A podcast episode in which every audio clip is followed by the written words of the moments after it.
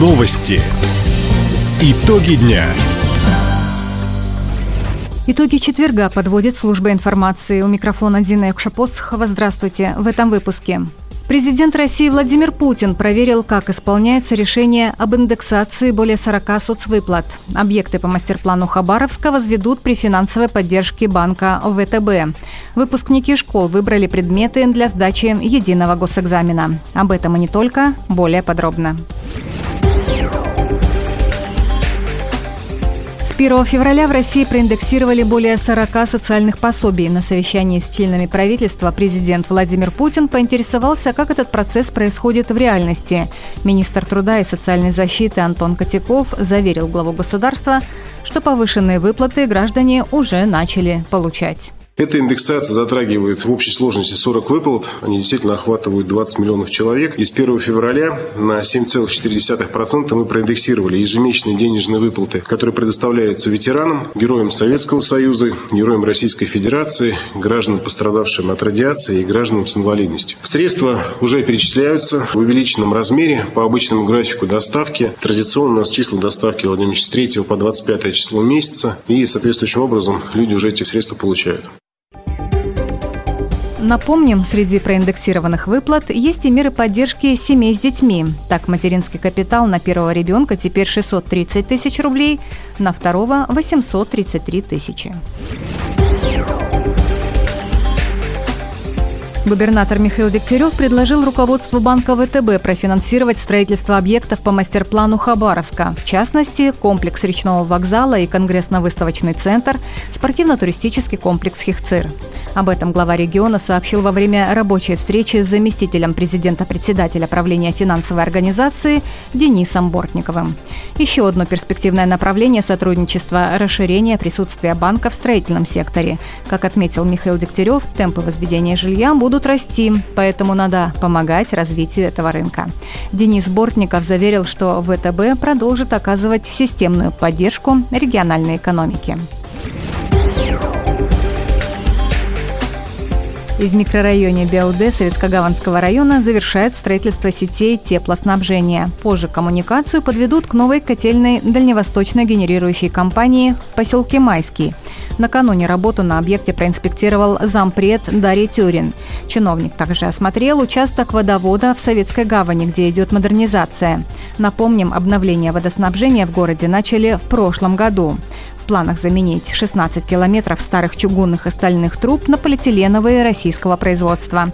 Работы выполнены уже на 50%. Замена сетей водоснабжения в Советской гавани обеспечит качественной водой 15 тысяч человек. Хабаровские хирурги увеличили количество уникальных операций по удалению новообразований с использованием лазера. Эту технологию в краевом филиале научно-клинического центра оториноларингологии освоили несколько лет назад.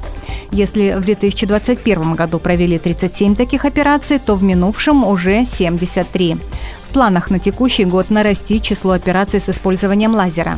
О преимуществах этого метода говорит директор Хабаровского филиала, врач-хирург Сергей Харук. Уникальность состоит в том, что раньше мы не имели оборудования, а самое главное, не было а, нашего такого навыка в работе с этими пациентами. И, соответственно, мы проводили вмешательства часто с использованием электрохирургической техники, наружных методов доступа. Соответственно, данная методика позволила оперировать пациентов гораздо более щадящих Отметим, такое оборудование на Дальнем Востоке есть только в Хабаровске. Пациенты с патологиями гортани, пазух носа и другими лор-заболеваниями поступают в филиал со всего федерального округа.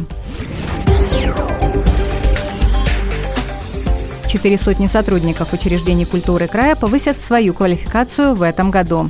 Библиотекари, хореографы, искусствоведы, актеры и преподаватели получат новые знания на базе 17 центров непрерывного образования ведущих творческих вузов страны.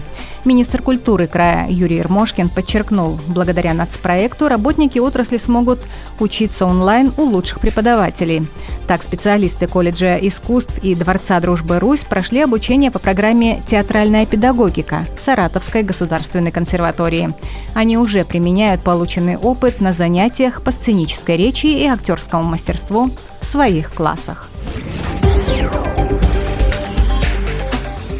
В этом году единый госэкзамен будут сдавать свыше пяти с половиной тысяч жителей края. Помимо одиннадцатиклассников, испытания планируют пройти 460 выпускников прошлых лет и 72 студента техникумов и колледжей. Как уточнили в региональном Минобре, самым популярным предметом по выбору традиционно стало обществознание. На втором месте информатика замыкает тройку лидеров среди предметов по выбору – история.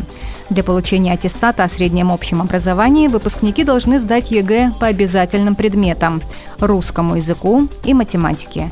Напомним, единый госэкзамен пройдет в три этапа. Досрочный с 22 марта по 22 апреля, основной с 23 мая по 1 июля и дополнительный с 4 по 23 сентября. Таковы итоги четверга. У микрофона была Дина Юкшапосхова. Всего доброго и до встречи в эфире. Радио «Восток России». Телефон службы новостей 420282.